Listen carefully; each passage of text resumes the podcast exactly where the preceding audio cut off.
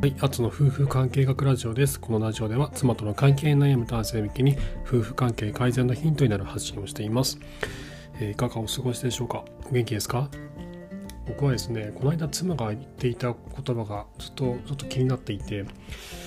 こう周りの40代の女性とかで、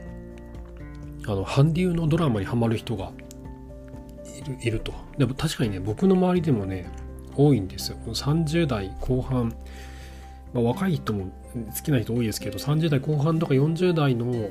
女性で韓流のドラマとか、結構ハマる人が多くて、これ何なんだろうなっていうふうに思っていたんですけど、これ多分ですけど、そのま、ある程度こう子育てが、あの、子供がだんだん大きくなってきてだんだんこう手を離れてくるとオキシトシンがだんだんこう分泌が低下してくるんですよね。でそうすると、まあ、相対的にテストステロンですとかそういったものが出てきてえっ、ー、と何ですかねそういった異性との接触っていうのを求めるようになるのかまあ、それとも長らくこう接触することがなかったあ分泌することがなかったドーパミンの分泌を求めているのかっていうのがあるのかなとそんなことをちょっと考えてましてで今日はですね、まあ、そこにちょっと絡む話なんですけども第21話女性の性欲メカニズムを理解しセックスレス解消に役立てるということで女性の性欲というものがどこから来てどのようになっているのかということについてお話をしていきたいなと思います。はいでは今日もよろしくお願いします。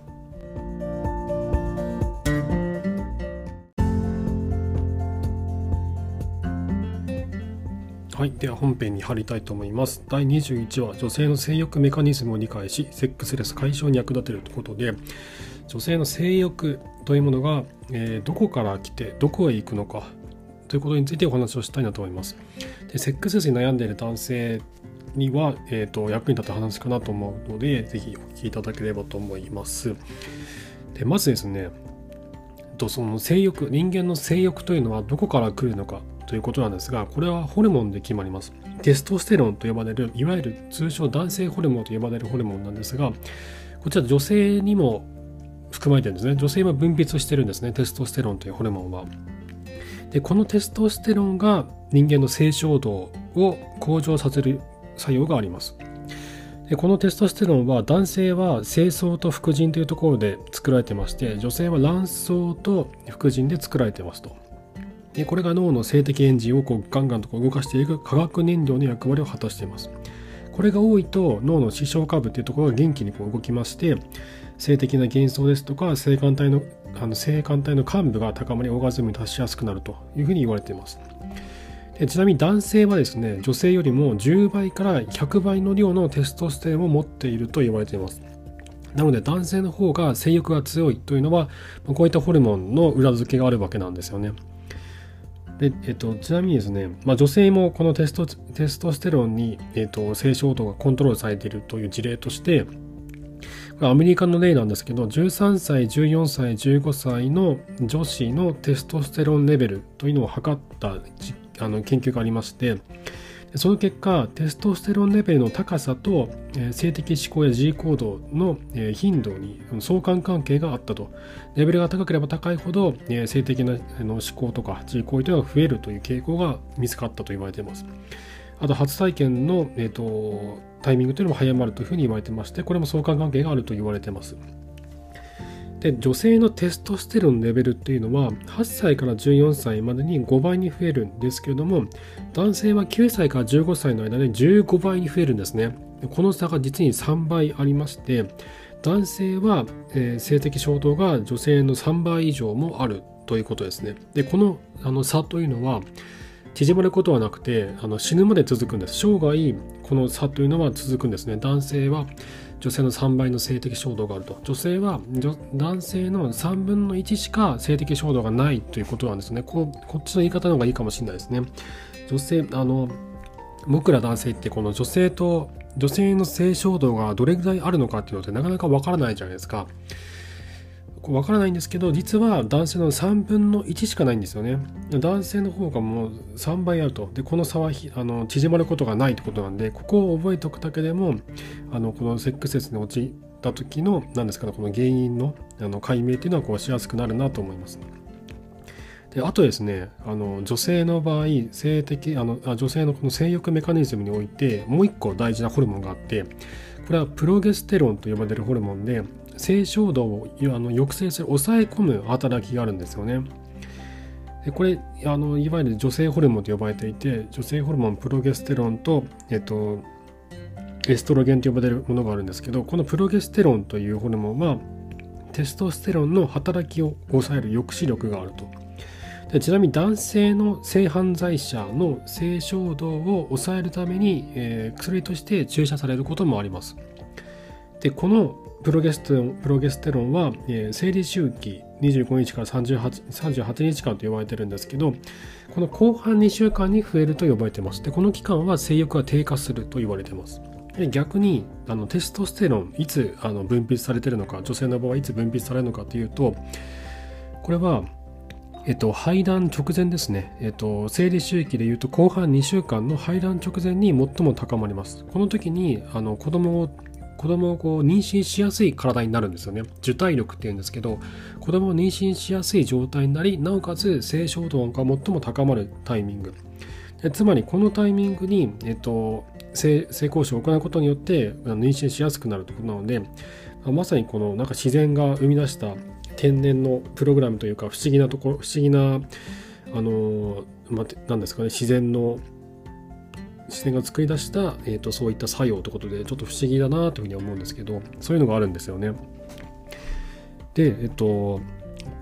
でちなみにこう男性と女性での、えっ、と、この性欲の違いに関してなんですけど、まあ、そのテストステロンが3倍違うってことなので、まあ、の男性の方が性衝動が高いんですけど 20, 20歳から30歳の男性の85%は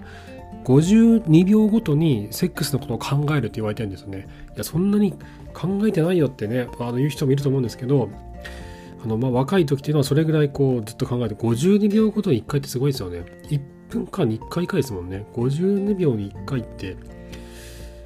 え、1時間で1回以上考え、1時間で60回以上考えてるってことですもんね。多分まあ、ちらっと浮かんだ、その思想のこの断片とかも含まれてるんでしょうけど、でちなみに女性はどうなのかというと男性は52秒ごとに1回女性はどうかというと1日に1回だけなんですって。全然違いますよね。すごい差があってびっくりして。でしかもこうテストステロンレベルが最も高い排卵直前であっても女性は1日に34回しかセックスのこと考えないと言われてますね。なのでこうだいぶ開きがあるんですよね。男と女では。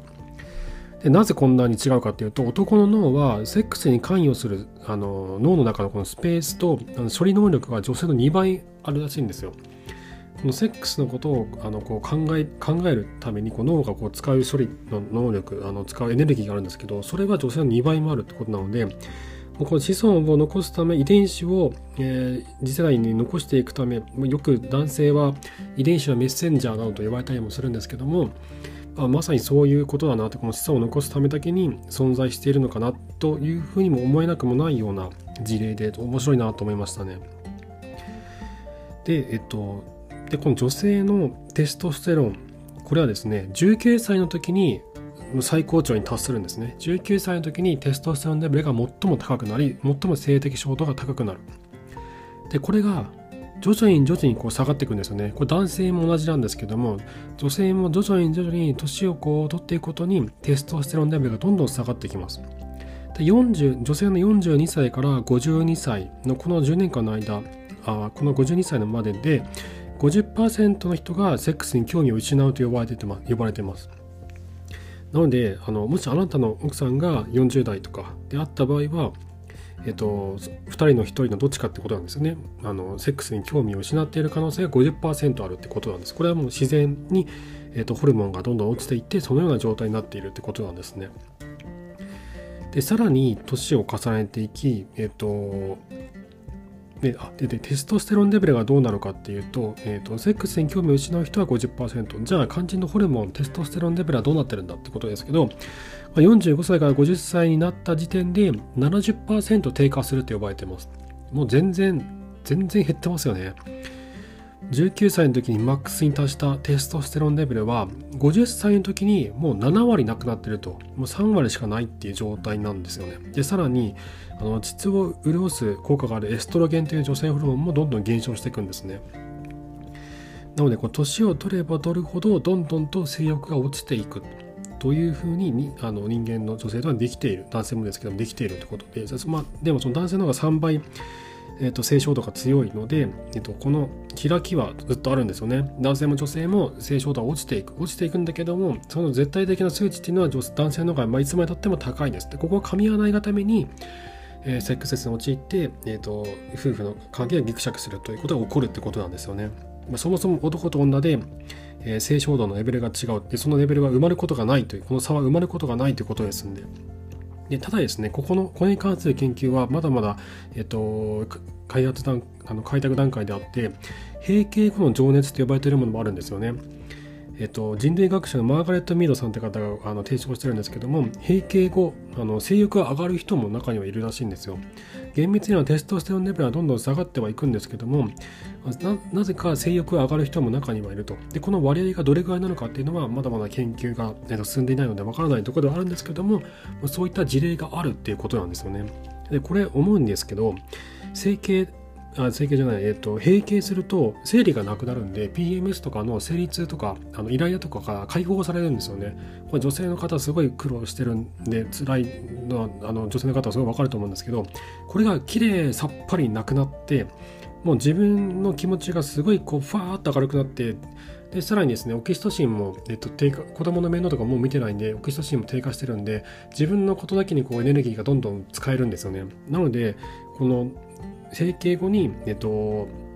いろいろなこの何ですか本を書いたりとか、えー、いろんなこのビジネスで、えっと、成功したりとかっていう女性たちは実は多いというふうに言われていてでそれに伴それその中の一つとして性欲が上がる人もいるということを言われています。閉経後の情熱と呼ばれています。不思議なんですけども、まあ、そういったことも、えっと、あるということですね。で、えっと、ここまでの、えっと、話で、えっと、要はですねこのポイントとして押さえておかなければならないことなんですけど要は女性は排卵直前しか性衝動が上がらないってことなんですよね。もともと男性の3分の1しか、えー、とない。性衝動が男性の3分の1しかない。でしかもあのその性衝動がこうガッと上がるのは生理周期の後半2週間だけ。でしかも排卵直前だけだと。排卵直前の後半2週間だけだと。で厳密には多分こう2週間ずっとじゃなくてその中のどこかで一番こう高くなる排卵直前のタイミングで最も高くなるはずなので2週間ずっとじゃないと思うんですよね。なのでここれしかないってことなんですよね。男性僕らはあの性に関することってこうずっと考えてやれるんですけども女性はそうではなくてこの本当に1ヶ月の中の2週間でその中のおそらく数日しか性欲性的衝動が上がるタイミングがないと。でさらにあのこれはテストステロンによって左右されるので年々年々下がっていく30代後半になり40代にどんどん下がっていく。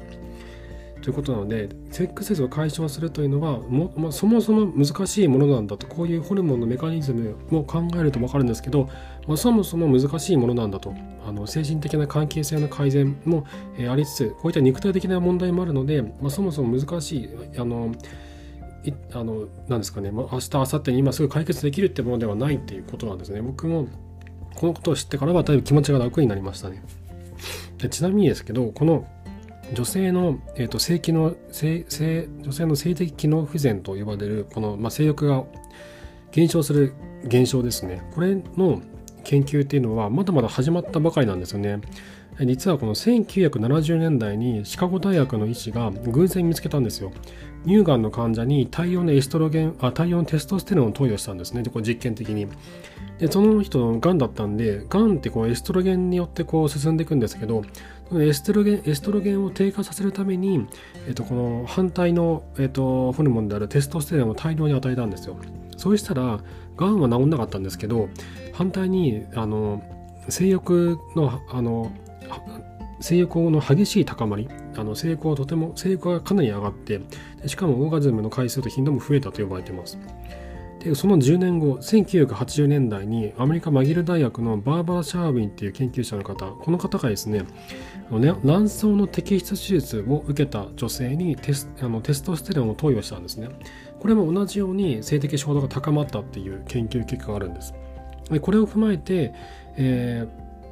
これに、まあ、日本以外にしか進んでないんですけどあの特にアメリカでは女性の性的機能不全の研究というのがあのこの70年80年代からあの始まっていき90年代にの、えっと、医師たちはあの女性その性的衝動があの低下してしまった女性に対してテストステロンのジェルとかパッチとかクリームとかっていうのをこう薬として投与してるんですよね。でそれによってえー、性的衝動が高まって夫婦仲が良くなったというふうなあの事例もたくさん出てるそうなんです。ただこれ日本で理解してる人がおそらくそんないないと思うんですよね。あのピルを飲むと女性の性欲って落ちるんですよ。でこれってあのピルって人工的に作られた女性ホルモンエストロゲンと、えっと、プロゲステロンが含まれてるんですけどこれによってテストステロンの分泌が落ちてしまって性欲が落ちるんですけどここれを多分あの知ってる医師というのは産婦人科の医師というのは多分少ないと思うんです。ね特に男性はほとんど知らないんじゃないかと思うんですよね。なのでだ日本で女性の性的機能不全に関する治療法って聞かないじゃないですか。ないじゃないですか。男性はねあのいや ED なんですとかってなったら、えーと、じゃあバイアグラ処方しましょうとか、ね、いろいろあるんですけどあと,、えーと、元気がないんですって言ったらじゃあテストステロンの注射をしましょうとかっていうふうになるんですけど女性の場合はないんですよね。でこれは他の他国では進んでいてそのような、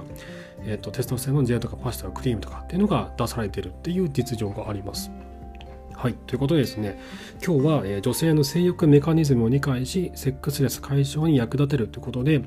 えーと、ポイントとしては女性は排卵直前のテストステロンレベルが最も高い時にしか性的衝動を感じないということですねなのでここ以外のタイミングでアプローチをかけてしまうとちょっとやめてよみたいな風になってしまうのでちょっと気をつけなきゃいけないと。アプローチはこのタイミングだけにとどめなきゃいけないっていうことなんですよね。はい、えー、ということで、えっと、今日は女性の制約メカニズムについてお話をさせていただきました、えー、妻と関係悩む男性の参考になれば幸いです。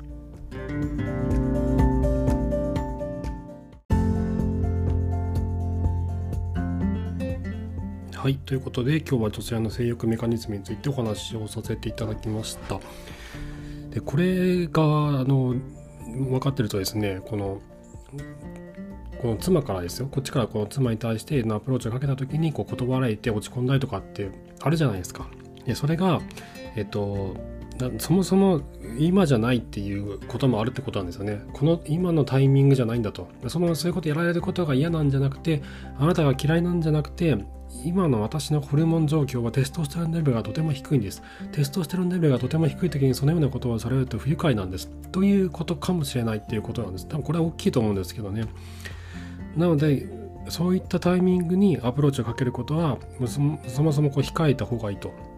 そして、えー、生理周期の後半2週間の排卵直前テストステロンレベルが最も高くなるこのタイミングでアプローチをかけていくとセックスレスの解消というのはとてもスムーズにあの進みやすいなというふうに実感してますね。でただねこれはねタイミングがいつなのかっていうのを把握するのはなかなかちょっと難しいと思うんですよ。自分の妻の生理周期って分かんないじゃないですか知らないですよねほとんどの人。